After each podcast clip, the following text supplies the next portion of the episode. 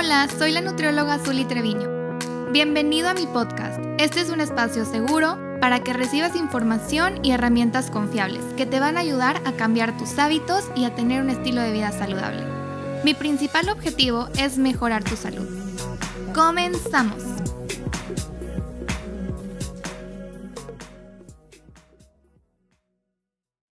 Seguramente has visto muchísimos productos con etiquetado gluten free Quiero que sepas que esto no significa que sean saludables. La mayoría de las veces estos productos siguen siendo procesados con poca calidad nutricional. La única diferencia es que no contienen una proteína que se llama gluten. El gluten es una proteína que se encuentra naturalmente en algunos cereales como el trigo, el centeno y la cebada. Aporta elasticidad, esponjamiento y solidez a los productos de panificación. También es agregado a algunos productos industrializados como salsas o embutidos. La dieta sin gluten es súper famosa hoy en día por los supuestos beneficios que traen al mejorar la salud, adelgazar, aumentar la energía y promete muchos otros beneficios. Es muy importante mencionar que los costos de los alimentos preparados sin gluten son muchísimo más altos. Para seguir una dieta sin gluten se debe prestar mucha atención a los ingredientes de los alimentos como a su contenido nutricional y debe de ser guiado por un profesional de la salud. Pero esta dieta sin gluten, ¿quiénes son los que realmente la deben de seguir? ¿Para quién es? Es únicamente para controlar los signos y síntomas de algunas enfermedades como enfermedad celíaca, sensibilidad al gluten, ataxia por gluten y alergia al trigo. Entonces, bueno, les voy a explicar un poquito qué es cada una de ellas para que se den una idea si no saben o en dado caso que alguno de ustedes la presente pueda identificarse. La enfermedad celíaca es una enfermedad autoinmune que con el tiempo se va impidiendo la absorción de los nutrientes de los alimentos. Estas personas presentan intolerancia a la proteína del gluten, lo cual puede causarles dolor abdominal, hinchazón, diarrea, estreñimiento, confusión, sarpullido o dolor de cabeza. La sensibilidad al gluten no celíaca causa algunos síntomas y signos asociados a la enfermedad celíaca, pero la única diferencia es que no se dañan los tejidos del intestino delgado. La ataxia por gluten es un trastorno autoinmune que afecta ciertos tejidos nerviosos y causa problemas musculares. Y la alergia al trigo se da porque el sistema inmune confunde el gluten o alguna otra proteína que se encuentra en el trigo con una sustancia que causa enfermedades como si fuera un virus o una bacteria. Entonces, bueno, si ya te hicieron estudios y efectivamente tienes una de las enfermedades mencionadas anteriormente, los alimentos frescos permitidos que naturalmente no contienen gluten y que pueden ser parte de una dieta saludable son las frutas y verduras, frijoles, semillas, frutos secos que estén en su forma natural sin procesar, huevos, carnes magras, pescado, pollo, que no esté procesado, que no contenga que la salsa de tal cosa, que la crema de, simplemente que sea natural. Y hay que evitar los alimentos y las bebidas que contengan trigo, cebada, centeno y la avena en algunos casos. Ahorita les voy a explicar por qué. Porque la avena por naturaleza no contiene gluten. Se puede contaminar con el trigo, la cebada o el centeno durante su producción.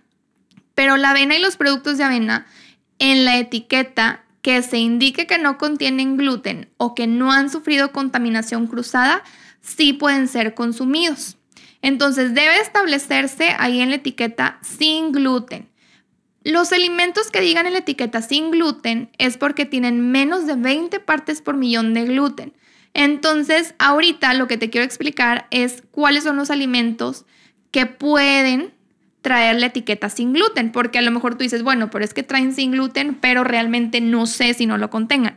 Entonces, para que digas sin gluten, tiene que tener ciertos requisitos o ciertas características. Un punto es que sean alimentos naturalmente libres de gluten, como los que ya te mencioné, que sean frutas, verduras, carnes, pescado, huevo, por ejemplo. Otro punto es que sea un alimento preparado que no contenga ningún ingrediente que contenga gluten. El otro punto es que sean alimentos que durante la producción no han sufrido contaminación cruzada con ingredientes que contienen gluten.